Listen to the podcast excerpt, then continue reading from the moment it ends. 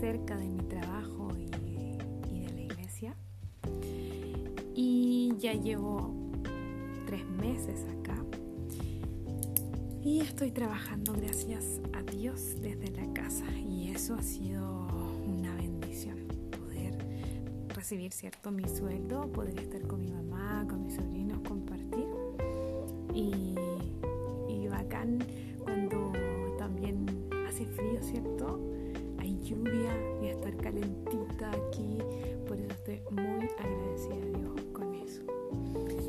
Y cuando uno eh, ha estado ya harto tiempo encerrada, se empieza a preguntar muchas cosas. Cosas que dejé de hacer, cosas que podría haber hecho o cosas que no, no había hecho por tiempo y ahora que tenemos más tiempo, eh, nos empezamos a, a replantear replantear, sí, esa es la palabra, y a decir, ya, si estoy con tiempo, si estoy aquí, hagámoslo, hagámoslo. Y eso es lo que he venido pensando en estas semanas y lo que me, también me atreví a hacer este podcast para poder eh, conversar, bueno, conversar en realidad, eh, hablar yo acerca de, de las cosas que me están pasando y quiero contarles más o menos una historia o una anécdota que me pasó esta semana que me hizo reflexionar.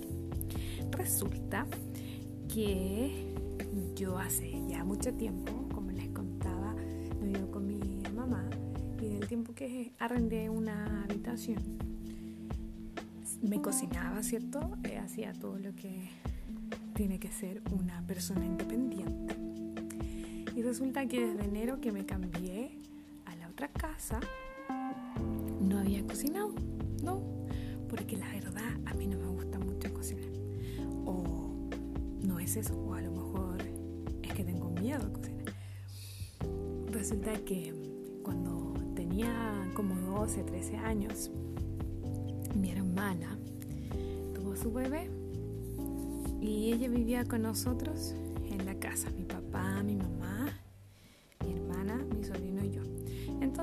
en la casa tenían que trabajar. Y como ya estaba en el colegio y mi sobrino era pequeño, yo me quedaba con él. Mi papá trabajaba eh, en, en un lugar donde podía ir de vez en cuando a la casa. Y resulta que a mí me tocaba cocinar de vez en cuando, porque a veces mi mamá o mi hermana dejaban la comida hecha pero a mí me tocaba de repente cocinar. Pero yo te cocinaba lo básico, o sea, el arroz, los tallarines, el arroz, los tallarines, el huevo, solo eso. Y resulta que, bueno, yo vivía en el sur, en Valdivia. Y resulta que una vez hice fideos, sí, tallarines, fideos, no me acuerdo. Pero era pastas en el sur, nosotros para el frío eh, teníamos una estufa a leña. Y aparte tenemos la cocina con gas, ¿cierto? Para cocinar. Entonces yo hice estos tallarines y mientras preparaba la salsa, dejé los tallarines a una esquina de la estufa. Y yo no me había dado cuenta que la estufa estaba tan caliente que tocando solo la punta o dejando algo solo en la punta ya se quemaba. Y resulta que, ya, yo creo que se están imaginando lo que pasó. No se me quemaron los feos, sino que se recocieron y quedó como una masa. Una masa incomible. Resulta que en eso llega mi papá, mi mamá, porque supone que ellos llegaban a, almorzar. Y vieron esta situación y obviamente mi papá se molestó. Se molestó con mi mamá en realidad siendo tan pequeña para él, su hija menor, tenía que cocinar. Y yo ya había hecho antes fideos y arroz, había hecho antes y no me habían quedado así. Solamente fue ese accidente que la estufa estaba muy, eh, muy caliente. Tenía, estaba muy, muy así on fire. Entonces, eh, el resultado fue que no pudimos comer y mi mamá tuvo que preparar otra cosa quedé con ese trauma. Mi hermana, mi sobrino hasta los días de hoy, de verdad, literal hasta los días de hoy, me lo, me lo recuerdan, me recuerdan ese trauma. Entonces yo de verdad quedé con, con el trauma de, de, no cocinar para muchas personas porque siento que me va a quedar mal, me va a quedar sin sal, porque una vez también hice un, intenté hacer un, un kuchen, no, un queque y, se, y me quedó duro, entonces me lo tuve que comer sola. Entonces esos, esos traumas los venía arrastrando. Entonces cuando yo me cocinaba, para mí solita se me quedaba bueno o malo, me lo comía igual.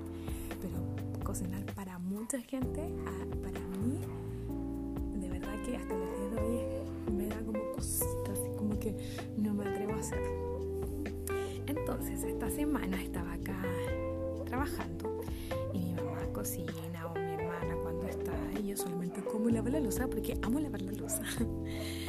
Entonces, eh, como ha estado dando vuelta esto de hacer cosas nuevas, dije, ya, yo voy a cocinar, porque gracias a Dios no tenía tanto trabajo, entonces dejé un poquito de mi tiempo y además que quería comer algo distinto, distinto entre comillas, porque ya arroz igual, pero quería hacerme eh, atún, no, jurel, habían muchos tarros de jurel. Entonces me hice jurel y amo la cebolla, entonces también lo hice con cebollita y, y eso, quería comer eso. Entonces yo me paré y de verdad que lo hice con fe. Y le dije, yo voy a cocinar. Mi hermana y mi sobrino, mi sobrino ya tiene 16 años, se burlaron de mí literal. Empezaron, no, no, porque queremos comer, no queremos que se, que se pierda la comida. Y dije, ya no importa, yo voy a hacer. Comen, si no, cocinan ustedes, pero yo quiero hoy a cocinar y voy a hacer algo para mí. Entonces eh, hice arroz. No les voy a mentir que tuve miedito, sí, tuve miedito. Y no, pero igual lo hice, lo hice con fe. Dejé la olla tapada del arroz y me puse a hacer la lechuga y todo lo demás. Pero el fuerte era el arroz. Entonces, imagínense, un simple arroz quizás para muchos de ustedes es algo básico, pero para mí de verdad era un trauma. Y no me juzguen, ya, por favor. Y resulta que hice el arroz, después el, el acompañamiento y ya llegó la hora de servir. Y para que sea bonito, eh, lo hice así, preparé un plato súper lindo. Mi hermana me dijo, ¿me vas a convidar? Dije, ya, si quieres, sí. Entonces le convidé también a mi mamá. Mis sobrinas no comen pescado, entonces no, no les convidé a ellos. Pero sí el arroz. Nos sentamos, dimos gracias, comenzamos a comer. Y ya yo entregaba nomás. Y ellos empezaron a decir, mmm, te quedó bueno, sí, te quedó rico y todo. Mi hermana se repitió. Entonces empezaron a, a, felicitarme entre comillas y yo de verdad me sentí bien y dije, oh, gracias Señor, oh, lo pude hacer. Les vuelvo a repetir, es algo quizás básico, pero para mí era un trauma. Entonces yo como talla les decía, es que la verdad no quería cocinar, porque cocino tan rico que después iban a seguir diciéndome, porfa, cocina tú, yo no voy a tener tiempo. Pero al final era una talla, porque moría de susto, pero pasé la prueba y pude decir que pude brillar, pude brillar en eso. Y lo intenté. Y ahora no sé cuándo más lo voy a intentar, pero ¿saben qué? Eso me animó a volver a hacerlo. Me animó a, a decir, ya, voy a seguir intentando hacer otras recetas, otras cositas para alegrar, ¿cierto?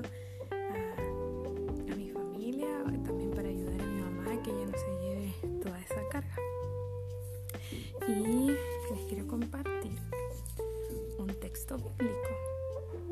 Un texto bíblico que está en Isaías capítulo 43 versículos 18 al 19 y dice así, no recuerden ni piensen más en las cosas del pasado, yo voy a hacer algo nuevo y ya he empezado a hacerlo. Estoy abriendo un camino en el desierto y haré brotar ríos en la tierra seca.